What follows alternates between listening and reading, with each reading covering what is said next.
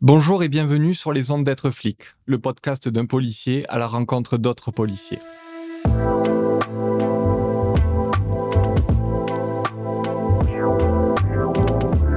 Dans cette série, je vous amène découvrir l'histoire intime de ces flics que vous croisez en bas de chez vous à toute heure.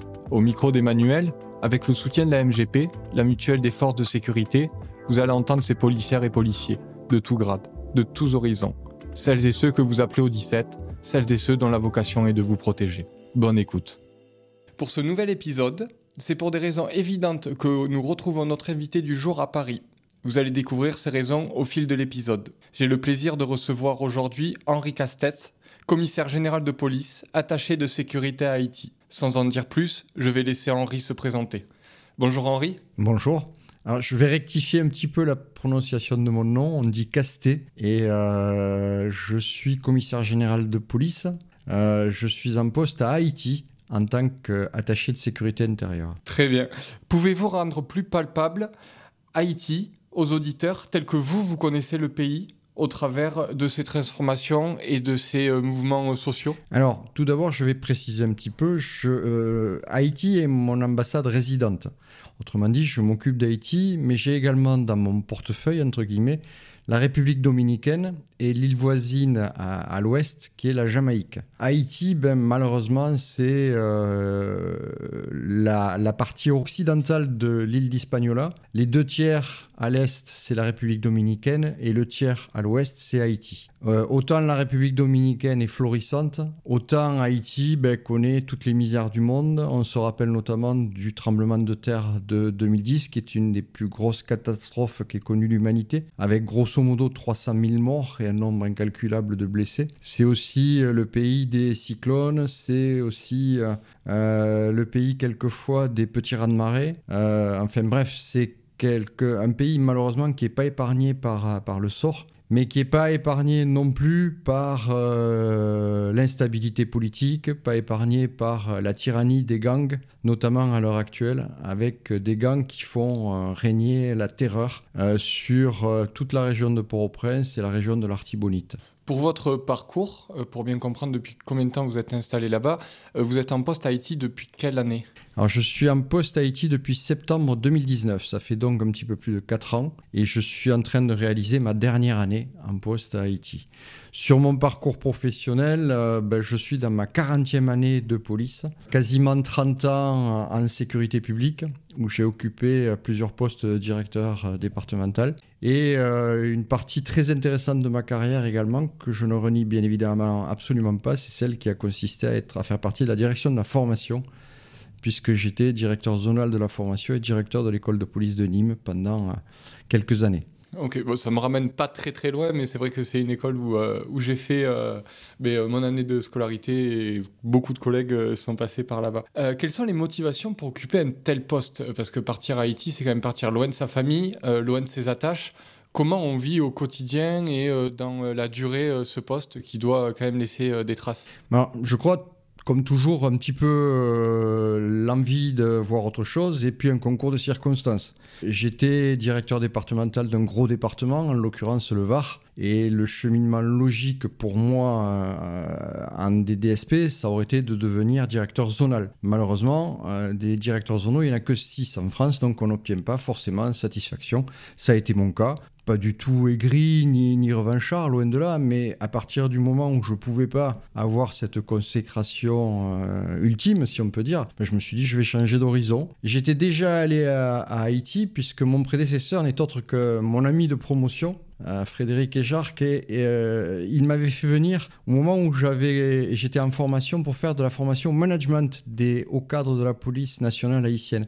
À l'époque, la situation était beaucoup plus calme et apaisée parce que sur place, il y avait la MINUSTA, qui euh, contribuait très très largement à apaiser la situation. Et euh, le pays m'avait plu, les, Haïtiens étaient sympathiques, et je me suis dit, après tout, pourquoi pas tenter une expérience à l'étranger en qualité euh, d'attaché de sécurité intérieure, et c'est ce qui s'est passé. Pour préciser un petit peu ma réponse par rapport à votre question, au début, ma femme est venue avec moi. C'était pas question pour les enfants parce qu'ils sont tous grands et casés, ils ont leur, leur vie professionnelle bien établie. Mais au début, ma femme est venue avec moi. Ce n'est qu'à partir du 15 mai 2022 que la situation sécuritaire est devenue tellement euh, problématique que le ministère des Affaires étrangères a décidé de classer euh, l'ambassade d'Haïti en catégorie 1, c'est-à-dire, comme disent les Anglais, no kids, no family. Euh, on renvoie euh, une partie d'ailleurs des expatriés de l'ambassade, mais on renvoie également les épouses et les enfants pour ceux qui étaient concernés.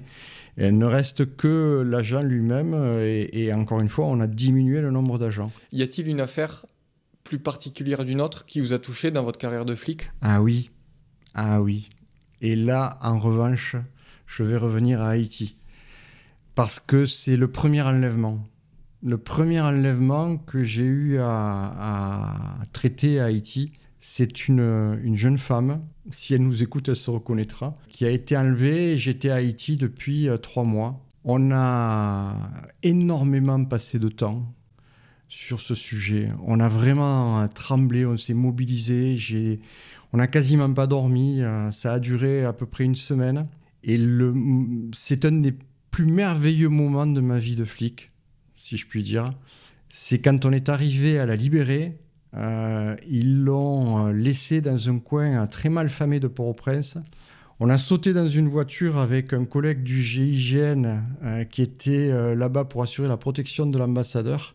Euh, il se reconnaîtra lui aussi et je le salue au passage. On a sauté dans une voiture, on a foncé pour aller la récupérer. On l'a récupérée. C'était déjà un moment d'immense bonheur.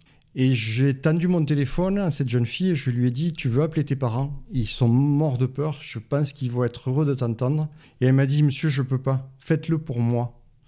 Et j'ai appelé ses parents et j'en ai encore des frissons quand j'en parle les mots du père et de la mère, quand on leur annonce qu'on a récupéré leur enfant et qu'il est en bonne santé, après huit jours d'angoisse, comme je peux difficilement les imaginer étant moi-même euh, père, euh, ce moment-là, il restera à jamais gravé dans ma mémoire. C'est la récompense de beaucoup de travail, mais c'est surtout la satisfaction qu'on a fait quelque chose de bien. Et euh, les mots de la maman, notamment, je m'en souviendrai vraiment toute ma vie, ça m'a beaucoup marqué. Et ça, c'est incontestablement mon plus beau souvenir de flic. La police, à quel niveau euh, local euh, travaille avec vous ou pas du tout? Puisque vous, vous gérez une ambassade, vous êtes attaché de sécurité là-bas, donc euh, peut-être qu'il n'y a pas de lien, peut-être de formation ou de... Là, là, aussi, il faut, il faut bien distinguer deux choses dans une ambassade. La sécurité des emprises, et ça, c'est euh, le, poste de sécurité qui s'en occupe. C'est pas du tout ma fonction. Moi, au contraire, en tant qu'attaché de sécurité intérieure,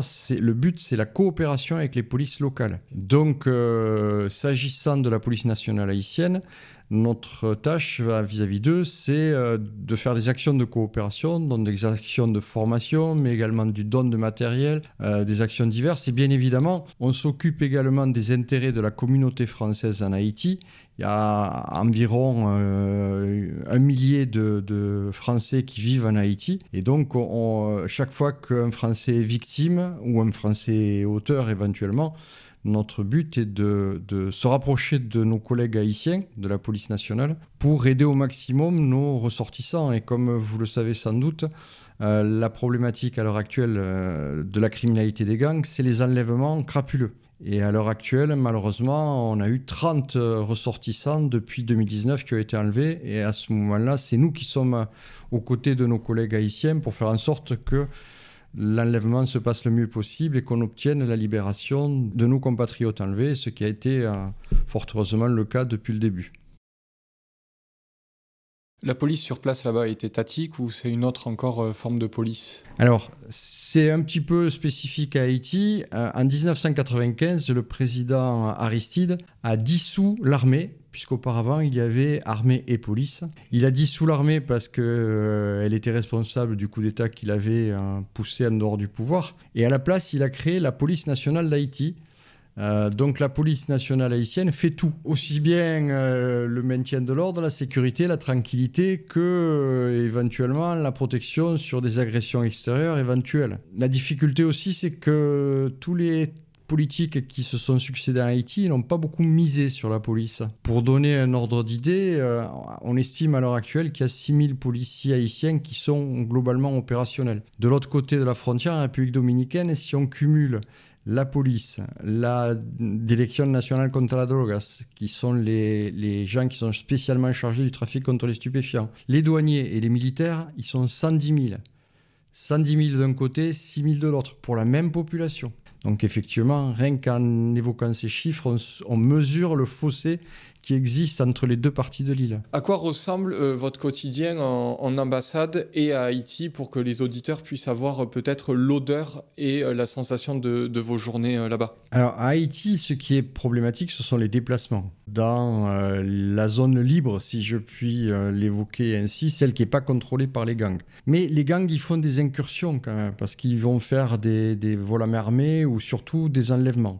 Donc il faut se déplacer avec euh, beaucoup de prudence, ce qui est mon cas. Et encore, je suis un privilégié au sein de l'ambassade puisque je peux me déplacer assez librement. Bien évidemment, j'utilise des trajets euh, très sécurisés, je suis armé en permanence et puis je euh, fais particulièrement attention à qui roule devant moi, qui roule derrière et qui me dépasse.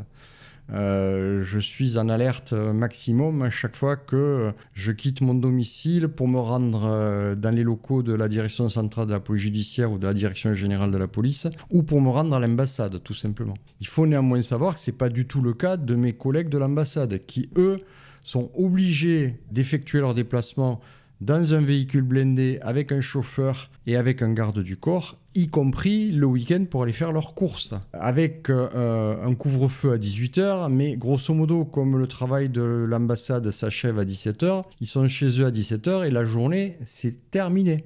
Jusqu'au lendemain matin et on recommence. Et le week-end, on réserve un véhicule blindé pour aller faire ses courses et on revient chez soi et c'est fini. Donc euh, incontestablement, euh, même si on habite près de la mer, c'est pas une vie dorée, quoi. Hein. C'est très très compliqué. Et tout cela pour des raisons sécuritaires. Ça fait un peu plus de deux ans que j'ai pas mis les pieds à la plage. Au début, euh, jusqu'à mai 2022, on pouvait aller, en faisant un peu de voiture à une heure et demie de Port-au-Prince, aller dans des endroits sécurs et où on profitait un petit peu de la mer. C'est plus le cas depuis deux ans. Justement, il y a une expression ou une formule que vous disiez euh, quand vous rentrez en France. Euh, vous êtes en SAS ou quelque chose comme ça, j'ai plus le terme exact. Ah non, euh, le, fait de se trouver dans une ambassade en catégorie 1 euh, donne le droit à rentrer un petit peu plus souvent. Et nous appelons ça des aérations. Voilà, les aérations. Voilà, mais on pourrait utiliser le terme régénération aussi, c'est pas plus mal. C'est effectivement quand on, arrive à Orly euh, pour sa période d'aération, on respire mieux. C'est incontestable. J'imagine qu'elle est de plusieurs semaines ou de plusieurs mois au vu du temps passé là-bas. Non, non, elle est de quelques semaines, mais c'est très, très réparateur. Ceci étant euh, on est aussi heureux de reprendre son métier quand on aime ce que l'on fait euh, et de retourner euh, dans le pays. Il n'y a, pas, a pas de souci là-dessus, mais c'est vrai que le temps d'aération est nécessaire. Et justement, vous évoquiez donc que vous êtes marié, que vous avez des enfants, mais la question de partir, quand vous repartez là-bas, le doute est présent au sein de, euh, de, votre famille ou de votre entourage bah, je, Ils ont l'habitude, hein, notamment mes enfants, ils m'ont connu policier euh, depuis qu'ils sont nés. Ils savaient les risques que je prenais euh, dans les différentes fonctions que j'ai occupées, et notamment les risques parfois sur des maintiens de l'ordre. Et donc, euh, oui, ils connaissaient les risques. Euh, cette fois-ci, à Haïti, c'est un peu particulier parce que les risques, ils sont différents. C'est les risques que connaissent toute la population qui vit là-bas.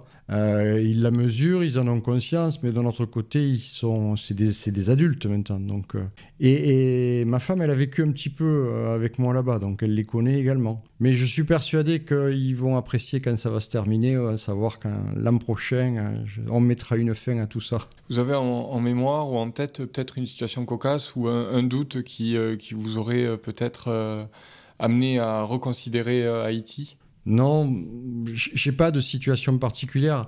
ce que je pense simplement, c'est que les Haïtiens sont des gens adorables.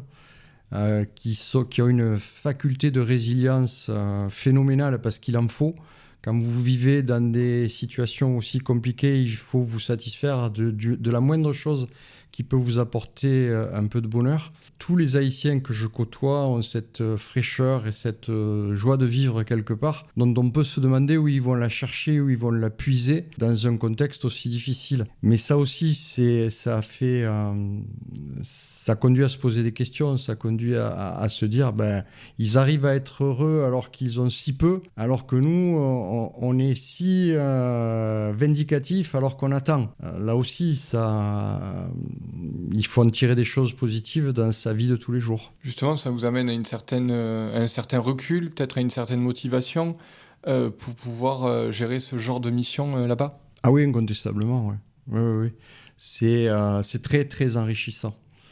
Très enrichissant. J'avais passé une partie de ma carrière en sécurité publique où j'étais directeur départemental de la Martinique. Donc euh, là aussi, j'avais subi un éloignement de près de 8000 km avec la, métropole. Je ne parlerai pas de la France, là, parce qu'on est toujours sur un territoire français. Mais le changement culturel avait été très profitable.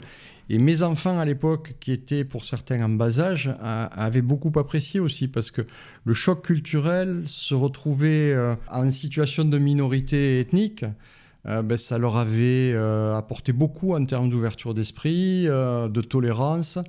Et ça, c'était quelque chose de très très positif sur leur éducation. Et sur mon passage en Haïti, j'en retire beaucoup de choses également. Et justement, à cette période où ils étaient en bas âge ou adolescents, est-ce qu'ils voyaient peut-être un papa flic différent qui travaillait à l'étranger et pas conventionnel sur le territoire national je, je, C'est difficile à répondre à ce type de questions. Vous savez, sur les quatre enfants, j'ai une fille et trois garçons. Il n'y en a pas un seul qui a un jour, un seul jour, envisagé une profession policière. Il faut dire que c'est vrai que le métier de commissaire aussi est un petit peu particulier. On bouge beaucoup, on déménage beaucoup. À la fin, euh, ils en avaient véritablement assez. Et il me disait au prochain déménagement, papa, tu le fais tout seul. Hein. Euh, quand ils ont commencé à grandir, eux, ils voulaient se stabiliser quelque part. Ils n'avaient plus du tout envie euh, de nous suivre. Ça, c'est vrai que les commissaires, on le vit de manière très, très prégnante. Et au bout d'un moment, euh, c'est problématique pour le tissu familial, incontestablement. Après ce bel échange, je, je vais vous poser la dernière question, un peu emblématique du podcast. Pour vous, être flic, c'est quoi? Pour moi, être flic, c'est être ce que j'ai toujours voulu être. Euh, je suis fils de policier. Donc euh, mon père avait sans doute, euh, à la différence de ce que moi j'ai fait pour mes enfants, mon père avait sans doute instillé cette envie. J'ai fait des études pour être commissaire de police. J'ai eu des diplômes pour être commissaire de police. Donc c'est quelque chose que je voulais. J'ai réussi à le faire. Je suis totalement comblé et particulièrement satisfait de mon vécu professionnel. Je partirai l'an prochain sans euh, l'ombre d'un regret euh, sur les choix que j'ai faits. Et, et j'ai pas d'autre mot que de dire être policier, c'est une passion. C'est la passion de se dévouer pour, euh, pour ses compatriotes, pour assurer autant que faire se peut la sécurité et une société plus juste, plus humaine, et c'est un noble, noble métier et que je suis très fier d'avoir euh, fait tout au long de ma vie et pendant 40 ans. On sent vraiment le, recul et l'expérience de l'étranger dans vos propos. Merci beaucoup euh, Henri. Vous quittez les ondes d'être flic. Retrouvez-nous sur les réseaux sociaux et abonnez-vous en attendant les prochains épisodes.